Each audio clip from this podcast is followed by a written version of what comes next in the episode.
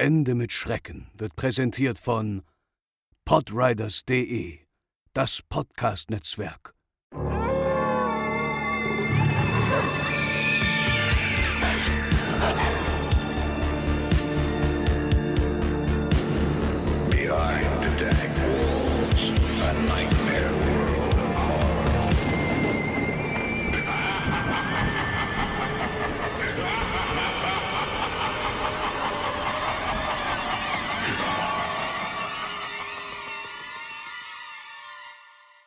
Moin Moin und Hallo zur 99 ein halbsten Folge Ende mit Schrecken, euer Lieblingspodcast für alle Themen rund um Creepypastas und Urban Legends.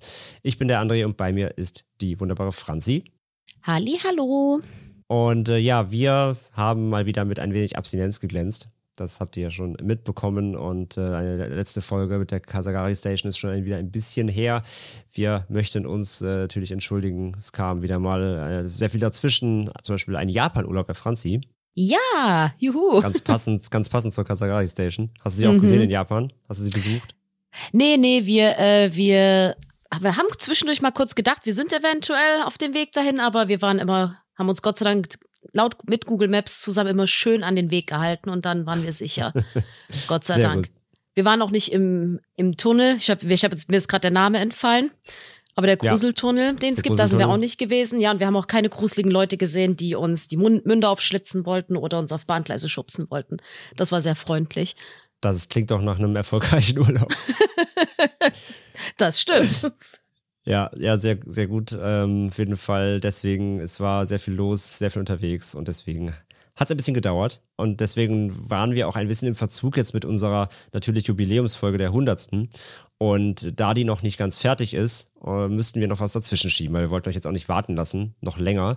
Und daher gibt es eine, eben eine 0,5 Folge und dachten uns, ja, was passt denn besser, als mal wieder eine schöne Folge unheimlich persönlich reinzuhauen mit euren Grusel-Stories, euren persönlichen Erlebnissen. Ihr kennt das Spiel, ihr kennt das äh, Format und wir haben wieder einige Stories dabei, die ihr uns eingeschickt habt. Und bevor Franzi gleich mit der ersten loslegt, wie immer natürlich auch der ähm, Reminder, wir glauben euch das, was ihr uns schickt. Ne? Ihr kennt das. Wir judgen nicht, wir verurteilen nicht, wir kommentieren nur, aber wir nehmen das, was ihr uns schickt, natürlich einfach als gegeben und werden einfach darüber sprechen. Von daher äh, das nur nochmal auch wieder als Disclaimer. Und ja, würde sagen, wir starten auch gleich rein. Franzi, leg doch mal los mit unserer ersten heutigen Geschichte. Ja, zuallererst habe ich eine Geschichte von unserer Hörerin Clara, die uns äh, gleich ganze zwei Erlebnisse geschickt hat. Aber ich fange erst mal mit Nummer eins an. Und die erste Geschichte heißt Oma Lotti. Das erste Erlebnis, was ich mit euch teilen möchte, ist schon vor einigen Jahren passiert, als meine kleine Schwester erst zwei Jahre alt war. Nicht wundern, wir haben einen Altersunterschied von 13 Jahren. Ich lebte damals noch mit meiner Mutter, meinem Stiefvater und meiner Schwester in einem Reihenhaus in einem Vorort von Hamburg. Meine Oma, die Mutter meiner Mutter, starb bereits, als ich drei Jahre alt war. Meine Schwester hat sie also nie kennenlernen dürfen, was meine Mutter oft traurig gemacht hat. Meine kleine Schwester war auch immer sehr krank und hat viel geschrien, was meine Mutter natürlich manchmal zur Verzweiflung gebracht hat. Meine Oma war Kindergärtnerin und mehr als einmal hätte sich meine Mutter ihre Unterstützung bei den Krankenhausaufenthalten meiner Schwester gewünscht. Naja, den Tod kann man nicht zurücknehmen. Als meine Schwester nach einem Krankenhausaufenthalt wieder nach Hause kam, war sie sehr ängstlich und auch kaputt. Ein kleines Kind versteht eben diese ganzen Prozeduren noch nicht, die es über sich ergehen lassen muss, wenn es auf der Intensivstation liegt. Etliche Zugänge und kleinere Eingriffe hinterließen eben nicht nur körperlich ihre Spuren. Naja, in der ersten Nacht zu Hause hatte meine Mutter Angst, meiner Schwester könnte es in der Nacht schlagartig schlechter gehen, ohne dass sie es merkt, und deshalb kam sie erst sehr spät zum Schlafen. Mein Zimmer lag direkt neben dem meiner Schwester und unser Haus war sehr hellhörig. Knarzen und Knacken vom Haus, das Schnarchen der Nachbarn, das alles konnte ich immer gut hören. In dieser Nacht hörte ich komische Geräusche aus dem Zimmer meiner Schwester. Es klang so, als würde sie etwas Schlimmes träumen. Man hörte das gequälte Stöhnen und einige einzelne zusammenhanglose Worte, die sie mit ihren zwei Jahren schon sprechen konnte. Ich wollte gerade aufstehen und sie, wie ich es manchmal tat, wenn ich es eben mitbekam, zu mir ins Bett holen. Dann wurde es still. Ich hörte eine weibliche Stimme, dachte aber, es komme aus dem Haus nebenan, da sie sehr gedämpft klang. Am nächsten Morgen kam ich runter zum Frühstücken, wo bereits meine Mama mit meiner Schwester saß. Meine Schwester hatte Stifte und Blätter vor sich liegen und fing an zu malen. Natürlich konnte man nicht erkennen, was das sein sollte, also fragte ich sie im Spaß: Na, was malst du denn da? Sie antwortete: Oma Lotti und Fine. Fine hatte Aua und Oma hat das weggemacht. Ja, vielen Dank für die Einsendung, Clara. Hier mal wieder so eine Geschichte oder ein Erlebnis in Bezug auf so ja, das hatten wir, glaube ich, auch schon hin und wieder, wo Kinder irgendwie was wissen, was sie nicht wissen können. Wir hatten mal so, glaube ich, so eine Geschichte, da stand auch irgendwie ein Kind irgendwie vor einem, vor einem Sessel, wo mein Opa drauf saß und hat dann mit ihm geredet, obwohl es das, den Opa gar nicht kannte oder sowas. Ne? Erinnerst du dich mhm. daran? Ja, also ja, so, ja. So, so, dass Kinder irgendwelche Eingebungen kriegen oder mit irgendwem kommunizieren, der eigentlich gar nicht da sein könnte. Und das ist ja in dem Fall auch, sowas finde ich auch immer sehr, sehr, ja, unheimlich, aber oft hat das ja auch irgendwie so eine, es geht immer oft um so was familiäres. Irgendwie hat das immer auch so ein bisschen was Beruhigendes, wenn es mhm. komisch klingt. Finde ich auch. Ich weiß, was du meinst. Ja, und das mit dem Malen, dass ihr es dann auch aufmalt, das ist natürlich auch äh, feinstes Horrorfilmfutter, aber hier mal im mhm. echten Leben. Aber ja, glaube ich, glaube ich auf jeden Fall, dass man da nicht schlecht staunt, wenn äh, das eigene Kind dann da sowas auch zu Papier bringt und äh, ja, man nicht weiß, wo es herkommt. Ne? Das Kind das wahrscheinlich auch gar nicht benennen kann, wo es herkommt. Mhm. Ja, und ich hoffe, oder das heißt, wir hoffen erstmal, dass deine Schwester jetzt hoffentlich gesund ist und nicht mehr so viele Krankenhausaufenthalte vor sich hat. Auf jeden Fall. Wenn man das so liest. Und ähm, ich kann, kann das übrigens sehr fühlen. Ich bin Tatsache in meiner Familie die junge Schwester, die äh, auch 13 Jahre Unterschied zu ihren älteren Schwestern hat. Da kann, konnte ich gerade sehr relaten. Nur dass ich das kleine, nur dass ich das kleine, das kleine Übel war, nenne ich das jetzt mal. Ja, genau. Na gut, dann mache ich weiter mit der zweiten Story von Clara. Die heißt Der Anruf. Aber scheinbar ist meine Oma nicht die einzige, die sich von der anderen Seite melden kann. Letztes Jahr, kurz nach Weihnachten, verstarb mein Opa nach kurzer, aber schwerer Krankheit. Meine Mutter ist Krankenschwester auf der Onkologiestation und hat deshalb schon häufig Leute auf dem Sterbeweg begleiten müssen. Natürlich ist es immer was anderes, wenn es in der eigenen Familie passiert. Mein Opa war am Ende nicht mal mehr in der Lage, sich selbst zu drehen oder irgendwie zu bewegen. Seine ganzen privaten Sachen lagen in einem Spind, da er sie ja sowieso nicht mehr nutzen konnte. Bei diesen Sachen lag auch sein Handy. Mein Opa hatte wahnsinnige Angst vorm Sterben und er hatte Probleme mit dem Loslassen. Er hat bis zum Schluss gekämpft und sich mit allem am Leben festgehalten, was er hatte. Meine Tante, mein Onkel, meine Mutter hat das natürlich sehr zu schaffen gemacht, ihn so kämpfen zu sehen. Meine Mutter hat dann die Schwester gebeten, ihm nochmal etwas zur Beruhigung zu geben.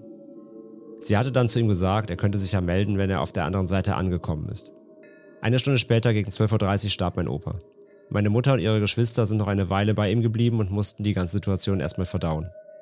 Circa zwei Stunden später waren alle bei uns zu Hause und wir haben gemeinsam getrauert. Während der ganzen Zeit hatten meine Tante und meine Mutter ihre Handys aus, um bei dieser ganzen Prozedur nicht gestört zu werden. Als sie dann bei uns zu Hause waren, schalteten sie ihre Handys wieder an. Auf einmal brach meine Tante wieder in Tränen aus und hielt ihr Handy hin. Um 13.15 Uhr, also knapp 45 Minuten nachdem mein Opa gestorben war und alle drei noch bei ihm im Zimmer waren, erreichte meine Tante einen Anruf. Der Anrufer war mein Opa. Ich habe versucht, mir diese Sachen zu erklären, aber das sind diese Momente, in denen ich es auch gerne einfach mal zulassen möchte, dass man nicht alles erklären muss. Es tut gut zu wissen, dass unsere Geliebten vielleicht doch nicht endgültig weg sind, wenn sie sterben, sondern immer noch ein Auge auf uns haben, wir uns doch vielleicht alle irgendwann mal wiedersehen. Das finde ich, äh, gerade die letzten Sätze, finde ich in solchen Situationen echt richtig, zu sagen, man sucht irgendwie ja doch immer nach Erklärungen, um zu sagen, ja, aber irgendwas, irgendeine logische Erklärung muss es ja dafür geben. Aber manchmal ist es, glaube ich, auch gut ähm, oder kann das einen selbst gut tun, zu sagen, nee, ich möchte es mir jetzt aber nicht erklären. Ich möchte es jetzt einfach zulassen, diesen Gedanken, dass es vielleicht, ja, Dinge gibt, die wir uns halt einfach nicht erklären können. Ja, auch gerade wenn es eben in so einer Trauerphase ist, wo man einfach dann mal sagt, nee, das nehme ich jetzt irgendwie positiv mit, das hilft mir gerade. Ja. Und, ja. Ich meine, wir wissen ja alle, ich bin ja auch jemand, der gerne immer den Wind vorschiebt, aber ja, in manchen Situationen muss man es einfach vielleicht auch mal lassen. Und ja, auch hier natürlich auch äh, unser Beileid ne, für den Opa. Und, ja, auf jeden ähm, Fall. Ja, auf jeden Fall auch eine, eine, kann ich mir vorstellen, wie der Moment halt wirkt, ne? wenn du das dann siehst auf dem Display und bist so, hä, was? Also das, das kannst dir, ich meine, ne, wenn wir jetzt mal rational rangehen, technisch, vielleicht äh, hat dann jemand mit dem Handy vom Opa noch versucht, nochmal anzurufen, aber warum sollte? Dann wollte ich, wollte ich das Handy von jemandem, von dem Patienten oder so, das ist ja völliger mhm. Quatsch. Nee. Von daher ist das schon sehr, sehr, natürlich sehr, sehr unerklärlich, aber ja, deswegen die letzten Worte kann man, glaube ich, noch so stehen lassen und manchmal muss man es einfach für gegeben nehmen. würde ich sagen. Genau das. Und ich kann, äh, ich kann der Opa übrigens verstehen. Ich darf auch nicht im Bett liegen und mir zu viele Gedanken um das Thema Tod machen. Da kann ich nicht mehr einpennen. Ich kann Ja. mich da in so richtige Kreisläufe reindenken und richtig, richtig Panik bekommen. Hm, ich auch. Gerade weil man ja nicht weiß, was passiert oder was nicht passiert. So, und das finde ich Ja. ist ein Gedanke. Es ist ja irgendwie spannend. Und letzten. Endes, ja, genau. Und ich habe manchmal, wenn ich so mit äh, ja, äh, tät- tätowiere und da mit den Leuten rede, und dann kommt man ja manchmal auf dieses Thema, keine Ahnung wie, aber irgendwie ist das nicht selten Thema im Laden. ähm, da ähm, sagen manche auch so, ja, ja, ist, ob du, das ist doch wurscht, weil du, du, du bist ja dann eh weg. Und ich denk so, ja, das ist ganz schön gruselig, der Gedanke Ja, voll. irgendwie. Und ähm, ja, das, ähm, das, äh, ich, ich kann das, also so dieses, dieses Thema Tod ist, ein- ist ein super interessantes und äh, ich lese mir auch ganz gern so Geschichten durch mit so, ähm, so Nahtoderfahrungen oder halt auch solche Geschichten wie, wie jetzt gerade die, wo man dann denkt, na, wer weiß, wer weiß, ob da nicht doch noch mehr kommt. Ja, das kann ich voll nachvollziehen. Ja, ja, das geht mir ja auch so. Kann ich mich Aber auch es ist gut ja- reinspiralen. Ja, und, aber ich glaube, das ist einfach so ein menschliches Ding. Alles, was man sich nicht erklären kann, ist ja auch beängstigend. Aber irgendwie Total. ist es ja auch, aber irgendwie ist es ja auch gut, dass es manchmal Sachen gibt, die man eben nicht weiß Ja. und nicht erforschen kann, hundertprozentig. Definitiv.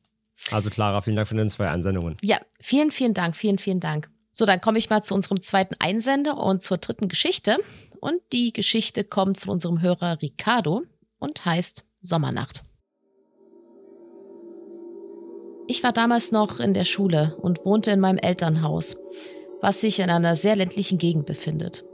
Es waren Sommerferien. Meine Eltern waren für einige Tage verreist und ich hatte sturmfrei, was ich sehr genoss. Nachts blieb ich lange auf und schaute einen Horrorfilm nach den anderen. Es war sehr heiß an diesen Tagen und da sich mein Zimmer im Dachgeschoss befand, war an frühes Schlafengehen ohnehin nicht zu denken. Wenn die Sonne unterging, öffnete ich im Dachgeschoss alle Fenster und die Balkontür, damit die Temperatur zumindest ein wenig abkühlen konnte, während ich unten im Wohnzimmer Filme schaute. So vergingen die Tage und als ich mal wieder abends einen Film angesehen hatte, ging ich in den Keller, um dort aus der Vorratskammer Getränke zu holen. Als ich die Treppe wieder nach oben ging und das Licht im Keller ausschaltete, war der weiterhin laufende Fernseher die einzige Lichtquelle. Da sah ich plötzlich, wie ein Schatten von meiner Seite des Raumes zur anderen huschte und dabei für einen kurzen Moment ein Großteil des Fernsehbildschirms verdunkelte. Ich konnte lediglich die Umrisse des Schattens erkennen, der sich seltsam bewegte. Erschrocken drückte ich mich mit den Rücken an die Wand und versuchte das nur schwach erleuchtete Wohnzimmer zu überblicken. Doch ich konnte nichts weiter erkennen. Dann schaltete ich das Licht an. Es fehlte weiterhin jede Spur von dem, was ich da gerade gesehen hatte. Ich fühlte mich unwohl und obwohl es schon spät war, rief ich meine Oma an, die im Haus nebenan wohnte. Da ich Licht in ihrem Fenster gesehen hatte, wusste ich, dass sie noch wach war. Sie kam zu mir und wir saßen gemeinsam im Wohnzimmer. Meine Vermutung war, dass es eine Fledermaus gewesen sein könnte, obwohl es zwischen meinem belüfteten Zimmer und dem Erdgeschoss eine geschlossene Tür gab. Wir öffneten die Terrassentür im Wohnzimmer, damit sie hinausfliegen konnte, falls die Vermutung zutraf. Das Licht ließ ich jedoch aus, um keine Mücken anzulocken. Und so saß ich mit meiner Oma einige Zeit im Dunkeln, nur mit einer Taschenlampe ausgestattet, auf dem Sofa und wir erzählten miteinander. Obwohl wir die Terrassentür ständig im Blick hatten, konnten wir nicht sehen, dass etwas hinausflog. Irgendwann wurden wir müde und meine Oma ging wieder in ihr Haus und ich in mein Bett. Die Terrassentür schloss ich wieder, da ich sie natürlich nicht die ganze Nacht offen stehen lassen wollte. Auch am nächsten Morgen und in den Tagen danach war nichts weiter mehr festzustellen. Bis heute gehe ich davon aus, dass dieser Schatten, den ich in jener Sommernacht im Wohnzimmer sah, der einer Fledermaus gewesen ist. Doch ganz sicher bin ich nicht, da ich mir weder erklären kann, wie genau sie unbemerkt ins Wohnzimmer hinein und wie sie wieder herausgekommen sein könnte. Ja, danke Ricardo für deine Geschichte. Auch sehr, sehr gruselig und spannend und Mhm. beziehungsweise eher so ein bisschen abenteuerlich, wenn man sich auf die Lauer legt und das dann nachvollziehen will. Mhm. Und äh, ja, die Vermutung mit der Fledermaus klingt ja vielleicht auch ganz rational. Man weiß, da gibt es welche. Vielleicht war es auch eine Fledermaus, die gar nicht im Zimmer war, sondern draußen und vielleicht von einem lichten Schattenwurf dann ins Zimmer kam oder sowas, weißt du, wenn die vielleicht ist sie am Fenster vorbeigeflogen und von einer Laterne oder was angeleuchtet oder irgend sowas, das also der, das, das, was immer da war, war gar nicht im Raum, sondern von außen rein oder sowas. Gibt ja auch da verschiedene äh, Möglichkeiten. Aber ja, wenn, das, wenn man das natürlich erstmal so erlebt und äh, erstmal kurz geschockt ist und dem nachgehen will, dass es einfach nicht äh, reproduziert bekommt, dann ist es natürlich schon äh, ein bisschen unheimlich. Ich habe beim Lesen, äh, wo ich vorgelesen habe, dachte ich mir so im ersten Moment, oh, das ist bestimmt eine Katze. Hm. So ein schneller Huschschatten, da dachte ich so, na, kommt jetzt gleich die Auflösung, es war die Hauskatze, die, äh, die gerade irgendwie von draußen reingekommen ist irgendwie. Hm. und jetzt einen kleinen Jumpscare verursacht, aber gruselig zu sehen, dass es dann äh, leider nicht eine Katze war, sondern was Unerklärliches. Und ich kann mir das auch gruselig vorstellen, wenn man so hört, es war wie so eine Fledermaus und ich finde, wenn man nicht damit rechnet und so Fledermausbewegungen, wenn man das so im Kopf hat, ist schon gruselig. Auf jeden Fall. Ja, generell halt dieses Unberechenbare, ne? Genau. Also du sitzt einfach zu Hause, ahnst nichts Böses und dann so zipp und es war auf jeden Ja. Fall irgendwas da, auf jeden Fall. Du kannst überhaupt nicht nachvollziehen, was. Das ist schon, äh, das ist schon weird, ja. Aber was ich mal sagen möchte, das fand ich ein bisschen herzerwärmend. Ich finde es süß, dass deine Oma dann rübergekommen ist, Ricardo, und mit dir da gesessen hat. Ja, Da ging mir so ein Absolut. bisschen das Herz auf, wo ich dachte, das ist, das ist ein, ich, wenn ich sowas lese, denke ich mir, oh Gott, wie süß, weil es gibt ja bestimmt auch Eltern, Großeltern, Familienmitglieder, die dann sagen so, ja komm, jetzt sei mal nicht so, ich habe jetzt keinen Bock oder dann komm du doch rüber oder so. Ich finde das total süß, dass ihr dann schön zusammen da gesessen habt, ein bisschen gequatscht habt. total, ja. Finde ich auch. Das sind Das in meinem Kopf, wo ich denke so, oh, das ist bestimmt eine Core-Memory, an die man sich immer erinnern wird. Emotional Auch wegen dem Support Oma. gruseligen, auch wegen dem gruseligen Schatten, aber auch wegen der lieben Oma. Definitiv. Auf jeden ja. Fall. Ja, vielen Dank für deine Einsendung, Ricardo. Und äh, ich mache weiter mit der nächsten Geschichte. Die kommt von Melissa und die heißt Schritte auf der Treppe. Damals war ich zehn Jahre alt. Wir sind zum Zeitpunkt in ein Haus gezogen, welches aus dem Zweiten Weltkrieg stammt. Das Haus wurde im Laufe der Jahre immer mal wieder renoviert. Das Haus hat mehrere Stockwerke, also den Keller, dann das Wohnzimmer mit Schlafzimmern, dem Bad und das obere Stockwerk mit zwei Kinderzimmern. Mein Zimmer war im oberen Stockwerk und hatte einen Laminatboden. Die Treppen sind aus Holz. Zu dem Zeitpunkt wusste ich natürlich schon, dass Holz natürlich arbeitet und oft knackt. Eines Nachts lag ich in meinem Bett und spielte mit meinem Nintendo DS. Als ich das Knarren der Treppenstufen hörte und es sich so angehört hat, als würde meine Mutter hochkommen, habe ich schnell meinen DS unter meinem Kopfkissen versteckt und mich schlafen gestellt. Ich hörte, wie jede einzelne Treppenstufe knarrte, als ob jemand nach oben laufen würde, und nach den Treppen hörte ich Schritte. Ab und zu knacken ja manchmal die Fußknochen, wenn man langsam läuft, was sich genauso anhört bei den Schritten. Und die Schritte kamen vom Treppenhaus in den Flur, man hörte sie ganz deutlich auf dem Teppich, wie über den Stoff gegangen wurde. Rein in mein Zimmer, man hörte die Schritte ganz klar auf meinem Laminat, es knackste auch leicht. Reflexartig habe ich mich sofort weggedreht und die Augen ganz fest zusammengekniffen. Ich hatte schnell das Gefühl, dass es weder meine Mutter noch mein Vater ist, sondern etwas, vor dem ich unterbewusst Angst hatte. Zu dem Zeitpunkt hatte ich keine Ahnung vom Paranormalen, aber irgendwas in mir hat mir gesagt, dass ich meine Augen fest zusammenkneifen und sie bloß nicht öffnen soll. Jetzt bin ich 21 und schaue mit meinem heutigen Wissen vom Paranormalen mit etwas anderen Augen auf unser Haus. Das kann ich mir gut vorstellen. Auf jeden Fall. Knackende Treppen und so in so alten Häusern hatten wir auch schon einige Male oder beziehungsweise so Ja. markante Treppen, die dann irgendwie ja Lau- Laute gegeben haben, die man eigentlich kennt, wenn jemand hinläuft und dann guckt, es geht man hin, es ist niemand da oder so, genau. Ja, aber ich kann auch dieses, dieses Gefühl verstehen von, also dieses unterschwellige Gefühl von, du musst jetzt die Augen zusammenkneifen. Als ich, es, es gibt ja wirklich so dieses, dass man manchmal unterschwellig, unterschwellig spürt, wenn man beobachtet wird oder sowas. Und Mhm. äh, ich kann mir vorstellen, dass man genauso die, dass sie dieses Gefühl hatte und dachte, oh Gott, jetzt bloß Augen zusammenkneifen und nicht hingucken. Das hatte ich damals in unserem, äh, ich habe neulich mal wieder unsere Krankenpflegegeschichten, äh, äh, meine Krankenpflege-Wohnheimgeschichten zum Besten gegeben. Ähm, und ähm, da ging es mir ja auch so, wo dieser Schrank immer geknarzt hat. Und ich habe, da habe ich mich auch mal umgetreten, hatte die ganze Zeit das Gefühl, okay, es steht jemand bei dir jetzt am Bett und guckt auf dich runter. Und irgendwas mir hat auch gesagt, dreh dich jetzt bloß nicht um. Und ich glaube, Mhm. innerlich weiß man, ja, wenn du dich jetzt umdrehst, steht da safe niemand. Ja, Aber aber man macht irgendwie, es halt nicht.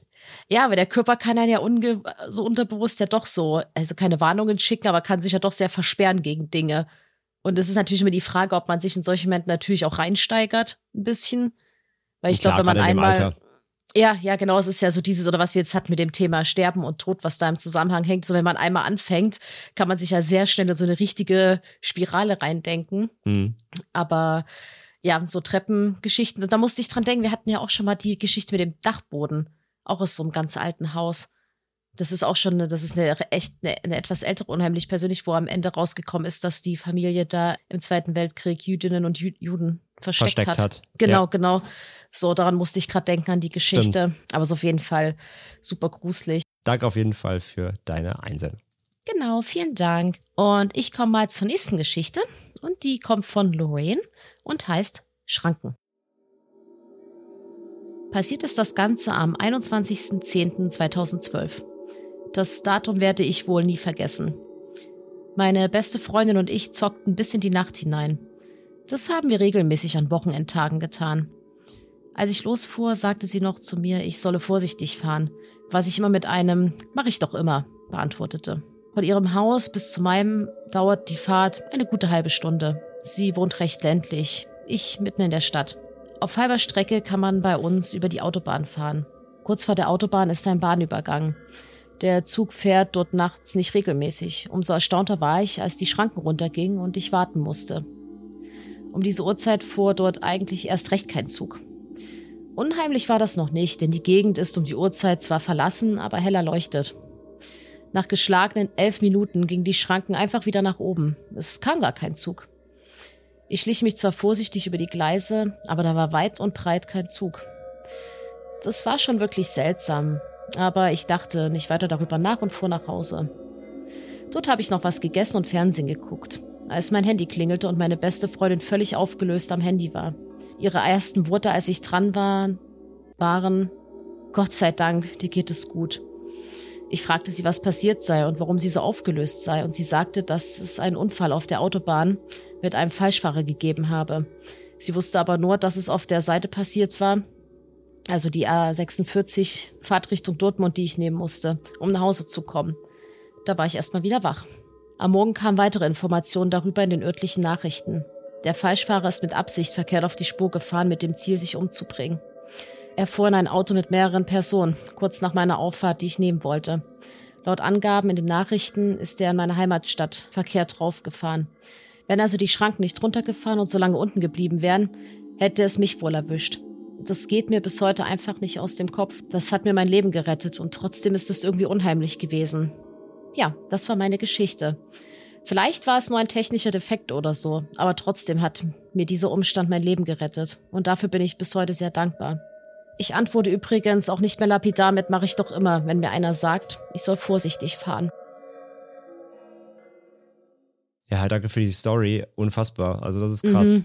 Ich hatte ein Ähm, bisschen so. Gänsehaut bekommen. Ja, absolut. Also auch sowas hatten wir schon hier und da mal. Ähm, solche, das finde ich aber auch echt, das sind immer so die, solche Stories, wo ich auch echt immer so denke, ja, irgendwie muss es dann doch irgendwie so ein Schicksal geben oder halt irgendwie so ein, weiß ich nicht, Karma oder keine Ahnung. Auf jeden Fall, ja, ne, das wirklich, also natürlich weißt du es nicht. Du weißt es nicht, ob es wirklich dich erwischt hätte, aber die Wahrscheinlichkeit ist vorhanden. Und dass sich auf jeden Fall halt dann diese, diese Schranke, die runtergefahrene, die auch ohne Grund runtergefahren ist auch noch, ne, weil eben gar Mhm. kein Zug kam, dass sich davor bewahrt hat, zumindest auf der gleichen Fahrbahn zu fahren und die Gegebenheit da gewesen wäre, dass es dir passiert, dieser Unfall, ähm, weil es genau die gleiche Strecke war und zur gleichen Zeit. Das ist schon, also ne, so, da denkt man schon so irgendwie an so Anführungszeichen Schutzengel oder sonst irgendwas, ne? Oder wie gesagt, irgendwie so. Ja, es ist so halt, dies- es, ja. es sollte halt nicht sein. Ja, die Zeit war einfach noch nicht da. Genau, die Zeit war nicht So. reif so. Das ist irgendwie krass. Ja, total, total. Also, ähm, ich kann, kann da tatsächlich eine Geschichte aus dem näheren Umfeld erzählen, wo sowas ähnliches mal passiert ist. Äh, Das ist Freunden oder einem guten Kumpel von meinem Papa passiert. Es gab irgendwann in den, glaube ich, 90ern mal so ein Unglück bei einer Skipiste mit so, mit einer Seilbahn. Ein ganz schlimmes. Also die, das war, glaube ich, jetzt nicht so eine, so eine, so eine Achtmann-Gondelseilbahn, sondern das war eine, die so durch den Berg so, tschupp, so eine Tunnelbahn. Und da gab es ein, ein Feuer irgendwie drin und da sind echt viele Menschen verstorben.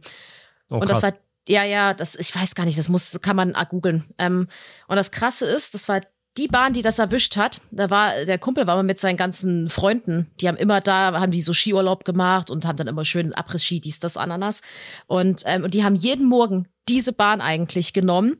Und den Abend davor haben die aber ein zu viel über den Durst getrunken und haben deswegen verpennt und haben gesagt, ah ja, komm, nehmen wir eine später. Und das hat denen wahrscheinlich auch das Leben gerettet, ja, ne? Okay, ja, krass. Das ist total heftig. Das ist ja manchmal irgendwie so Sachen sind, wo man dann denkt, boah, Gott sei Dank habe ich das nicht gemacht. Ja, Oder ja, Gott sei total. Dank, bin, es ist, es ist super krass und ähm, wir freuen uns auf jeden Fall, dass es dir da gut geht. Aber ich kann verstehen, dass sich sowas total ins Gedächtnis brennt. Ja, ja, voll, weil du halt So. wirklich denkst, es hätte es auch sein können, so, ne? Ja. Mhm. Ich muss sagen, wir haben ja bei uns in der Kleinstadt auch so die ein oder andere Bahnschranke und die sind manchmal wirklich lang unten, weil die dann manchmal auf tausend Züge warten, die durchfahren. Und ich reg mich da mal tierisch drüber auf, aber ich denke, jetzt lese ich das so und denke mir, ja, vielleicht beschwere ich mich da doch nicht drüber. Wer weiß, ob es einmal das Leben rettet. Blöd gesagt, ne? Es ist ja wirklich so. Ja, ja, ja, das ist echt krasse Geschichte auf jeden Fall. Mhm. Und Fall, Fall, also wo ich noch viel Auto gefahren bin, ey, die so, wenn ich nachts gefahren bin, hatte ich auch immer wirklich Angst vor Falschfahrern muss ich sagen. Das war auch immer so mein Horrorszenario, dass sowas mal passiert. Ja, weil du halt auch, ne, du bist ausgeliefert im Zweifelsfall. Mhm. Du kannst da, da zu reagieren, ist halt super schwierig. Ja, zumal ja viele, das habe ich nochmal gelesen, ich weiß nicht, ob das stimmt, dass viele äh, Falschfahrer, wenn sie das mit Absicht machen, ja oft das Licht auch einfach ausmachen, dass du gar Ja, keine bestimmt. Chance hast, die zu sehen und dann bist dann, so schnell kannst du ja gar nicht reagieren. Das stimmt. Ja, Wahnsinn. Auf jeden Fall vielen Mhm. Dank für die Geschichte, Lorraine. Also, Ja, vielen Dank. das ist wirklich krass. Ja. Und dann mache ich mit einer kleinen Story weiter, von äh, anonym eingesendet, äh, und die heißt Das Messer. Ich musste ungefähr drei Jahre alt gewesen sein. Zu der Zeit lebte ich in einem mittelgroßen Dorf in Nordrhein-Westfalen am Teutoburger Wald. Ich und meine Eltern wohnten in einem großen Haus am Rande des Dorfes, dort wo langsam Wald und Felder beginnen. An einem Frühlingstag wollten meine Mutter und ich irgendwas einkaufen gehen und sahen überall in unserer Straße Polizeiautos stehen. Nach dem Einkauf erfuhren wir, dass die Urgroßmutter einer Spielkameradin von mir ermordet wurde. Sie besaß einen kleinen Blumenladen in der Nähe unseres Hauses. Es wurde auch sehr schnell der Schuldige gefunden. Ein, wie meine Eltern sagten, zurückgebliebener Mann, in Anführungszeichen, den ich aus dem Dorf kannte. Das hätte ich niemals von ihm gedacht. Er wurde nach Jugendstrafe verurteilt, ist mittlerweile wieder frei. Das ganze Erlebnis war schon gruselig. Verstörend war aber, dass man das Messer, die Waffe, mit dem die alte Frau brutal ermordet worden war, in unserer Mülltonne fand. Oh, das ist natürlich, das ist natürlich gemein. Also ich kann das, das kann ich verstehen, dass das super ein schreckliches Gefühl sein muss, wenn ähm, jemand aus dem eigenen, sag ich mal, engeren oder auch weiteren Umfeld ermordet wird. Und ähm, wenn dann noch die Mordwaffe bei einem selbst in der Mülltonne da aufgefunden wird, das stelle ich mir auch super unangenehm vor. Aber hat er wahrscheinlich einfach irgendwo Erstbeste weggeschmissen, damit man sie im besten Fall nicht findet. Aber die suchen ja mittlerweile schon ganz gut nach allen Beweismitteln. Ja, aber das ist halt wirklich auch wirklich dann in der eigenen Mülltonne ist, ist halt auch krass dann, ja. Mhm. Ich denke mir dann immer so, oh Gott, ich hätte, da hätte ich ja Todesangst, dass man mich dann gleich mit äh, beschuldigen würde. Oder dass man zumindest so diesen Verdachtfokus gerät. Also erstmal das, ja, auf jeden Fall. Aber auch gleichzeitig, ja, okay, da, da war halt ein Mörder, war quasi bei mir im Haus. Also wäre ich vielleicht zufällig draußen gewesen, hätte er vielleicht mich auch noch erwischt oder keine Ahnung. Äh, es stimmt, ne? Manchmal sind ja Sachen sehr, na gut, impulsiv ist ein bisschen hart zu sagen, aber man weiß ja immer nicht, was in den Köpfchen vorgeht von den Leuten. Stimmt, das, den, den Gedanken habe ich noch gar nicht gefasst, aber es ist Ja, natürlich allem, auch wenn, total wenn er gerade recht. Tat betat, be- begangen hat und du grenzt ihm zufällig in die Arme noch frisch oder so, keine Ahnung, aber dann im Affekt, ne, weißt du, nicht vielleicht auch nochmal zugestochen hätte, sage ich mal.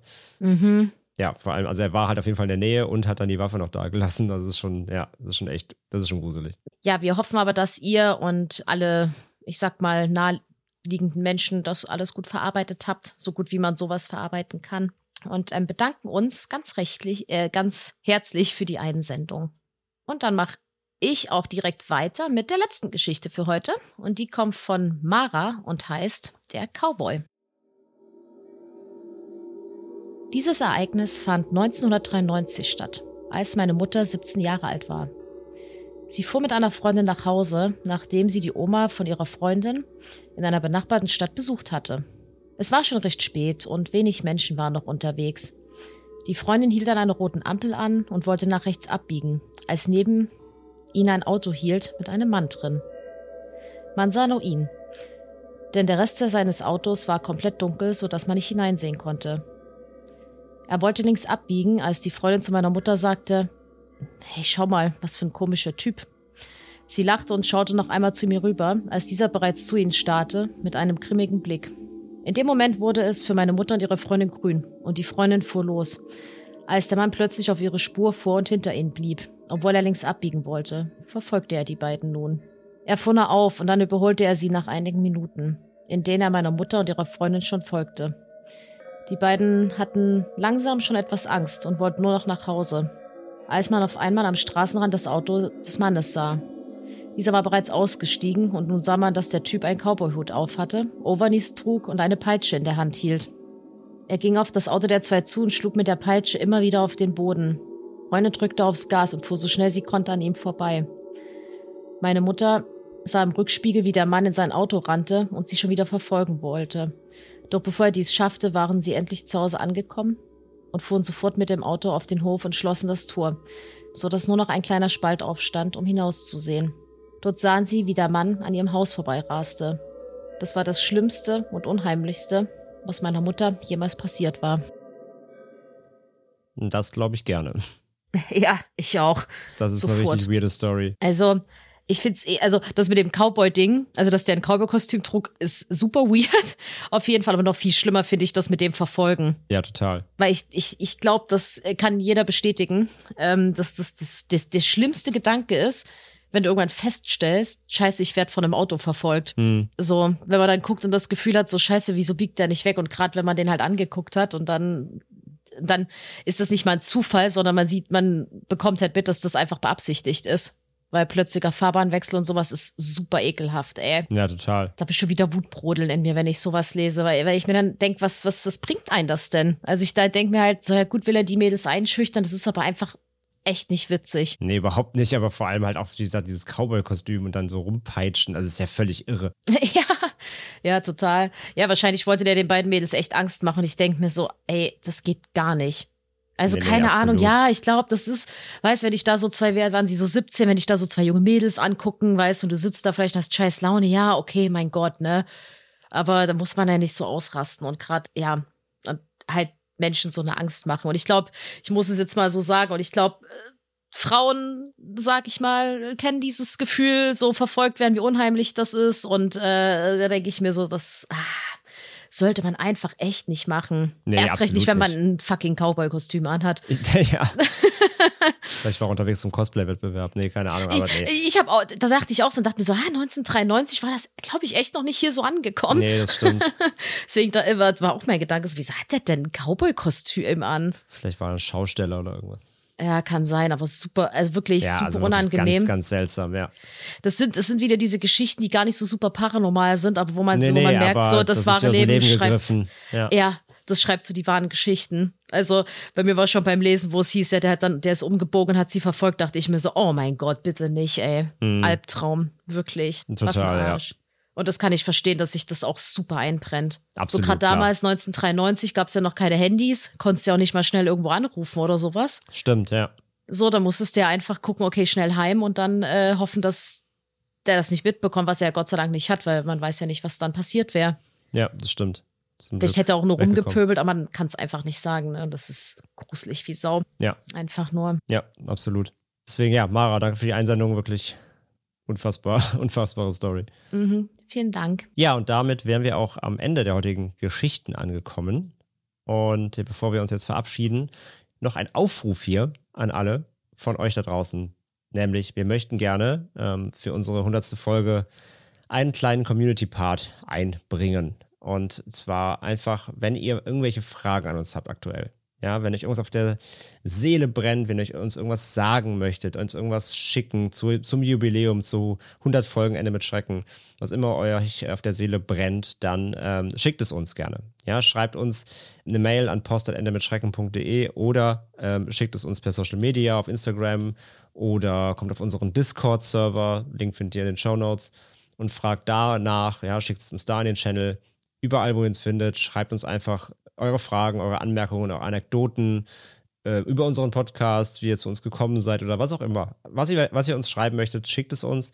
Wir werden dann einiges hier dann in der Jubiläumsfolge mit aufnehmen und äh, neben einem Hauptthema noch natürlich, was es geben wird und das dann einbringen, damit wir ein bisschen äh, zelebrieren können, äh, diese Ja. 100 Episoden. Das würde uns sehr freuen.